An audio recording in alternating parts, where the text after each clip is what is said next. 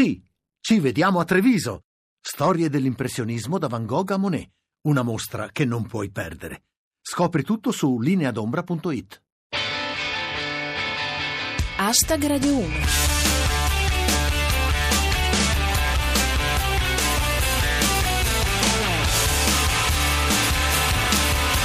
Benvenuti a Hashtag Radio 1, come ogni sabato, anche oggi siamo in onda con il meglio del meglio della satira di Twitter sulle notizie d'attualità della settimana.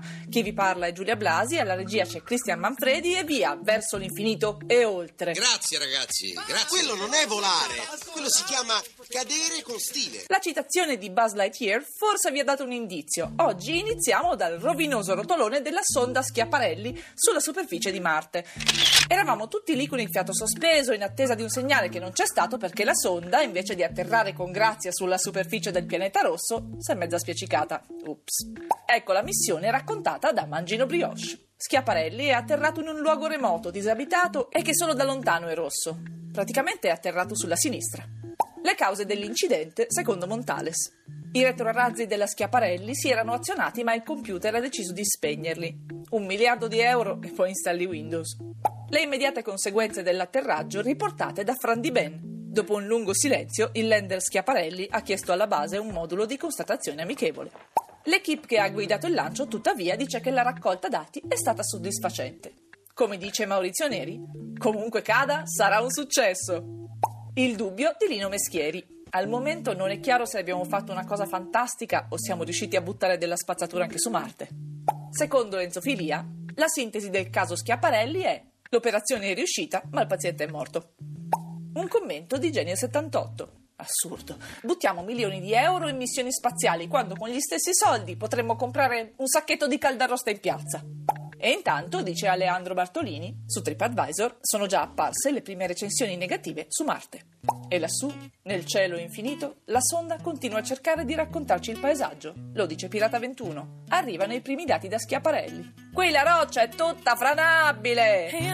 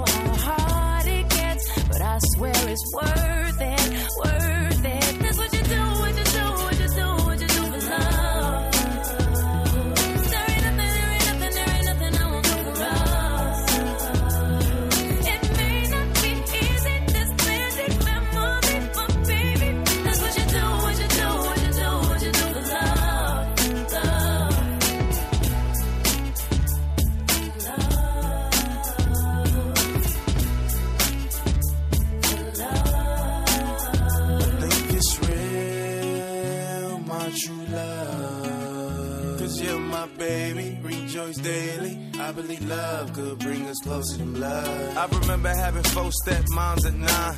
Love Christmas time and birthday was fly. Hit my sister just for dinner cause her cooking was bomb. Her mother supper made me love it like she took me to prom.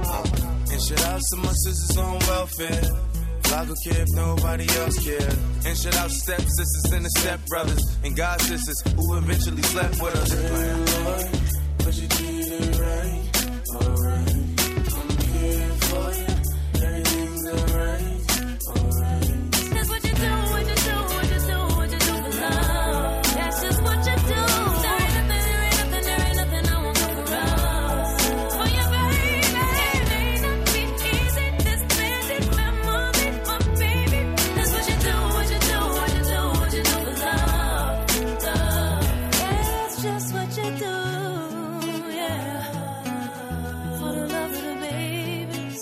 Brano con un titolo lunghissimo, Blended Family, What You Do for Love. Lei era Alicia Keys insieme al rapper A$AP Rocky. Questa settimana, in caso vi fosse sfuggito, Matteo Renzi è andato in visita ufficiale alla Casa Bianca. No, dico in caso vi fosse sfuggito, perché in rete non c'era anima viva che ci abbia risparmiato il suo parere su Renzi, la moglie, la delegazione italiana e anche Bebe Vio, l'atleta olimpica che ha partecipato al viaggio e l'ha raccontato sui social come se fosse la gita scolastica più bella di sempre. E insomma, come dice Fran Di Ben, stasera seratona alla Casa Bianca, sei dei nostri? Non vorrei far arrabbiare Webb. Un dettaglio dell'evento da Francis. Il menù della cena tra Obama e Renzi è un omaggio all'Italia. Ci sono un sacco di tovaglioli a forma di Costituzione. Il presidente degli Stati Uniti si è espresso anche sulle nostre questioni nazionali. Ecco Renzo Mattei. Secondo Obama, il sì al referendum può aiutare l'Italia. Grazie Barack. Ecco i tuoi 80 euro. Un'altra dichiarazione saliente del presidente americano con Pirata 21. Mi sento italiano, ha detto Obama. Infatti presto sarà senza lavoro. È andato tutto bene? Non proprio tutto, dice Gianni Cooperlo con la K. C'è stato un problema alla cena con l'inglese di Renzi. Ha detto a Obama di stare sereno. Ci fa bombardare giovedì. Tornato in Italia, Renzi ha avuto il suo bel da fare, a cominciare dalla situazione della capitale di cui ci parla Davide Del Miglio. Stretta di mano tra Matteo Renzi e Virginia Raggi. Il Premier ha voluto ringraziarla per tutto quello che sta facendo per il PD a Roma. Anche l'economia non è che sorrida, dice scorazzata. Boom per i voucher, crollano i contratti a tempo indeterminato. C'ottimismo, il profumo della vita. Ribatte una risentita Mattia Elena Bosch. Col Jobs Act aumentano i licenziamenti. E guardatela in positivo, sono sempre nuovi posti di lavoro che si liberano. Hashtag Radio 1. La legge di bilancio, varata pochi giorni fa, contiene anche qualche buona notizia per i contribuenti. Ecco la sintesi di Mauro Fodaroni. Il governo sopprime Equitalia. Mordeva troppo. Speculazioni metodologiche con Alessandro Clemente. Equitalia si chiude con un paletto conficcato nel cuore. Un'ultima ora di Bufala News. Precisazione sulla legge di bilancio. Equitalia chiuderà le sedi in Italia per delocalizzarle in Albania. Infine, una riflessione di Starry Night. Non so se sia giusto o meno chiudere Equitalia, però so che tutti quelli che prima la odiavano, adesso che Renzi l'ha chiusa, la rivogliono.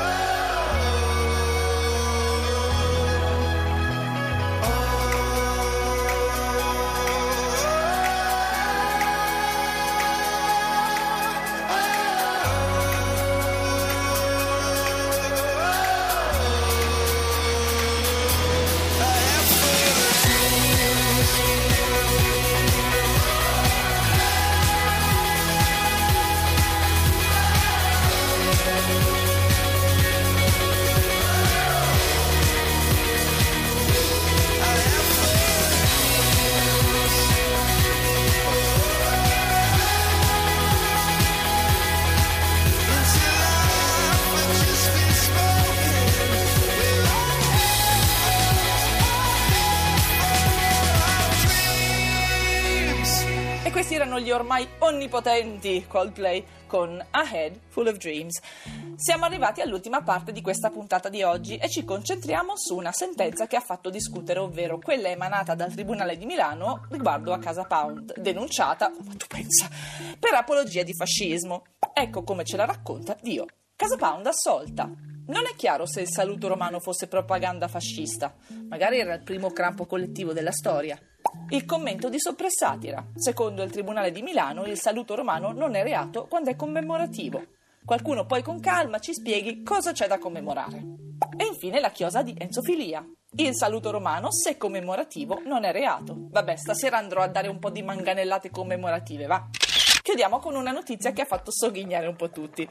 Dice l'Accademia di Svezia che Bob Dylan non si fa trovare, quindi non riescono a dargli il Nobel. Il suono che sentite in lontananza è quello di milioni di hipster che ammettono la sconfitta e depongono i risvoltini. Come dice Satisfaction, Bob Dylan è irrintracciabile per la consegna del Nobel alla letteratura, che nel caso verrà assegnato all'Inter. Commenta Pirata 21. Comunque, se Bob Dylan è come mio padre, il messaggio non l'ha proprio letto ancora. Nel caso, dice Freddy Ben, a ritirare il Nobel ci andrà Tullio Solenghi. Ma fermi tutti, dice Pasquale Totaro. Finalmente Dylan risponde: No, non mi interessa, ho appena cambiato per. Lo so che non ho sentito quello che ha da dire, ma sto bene così.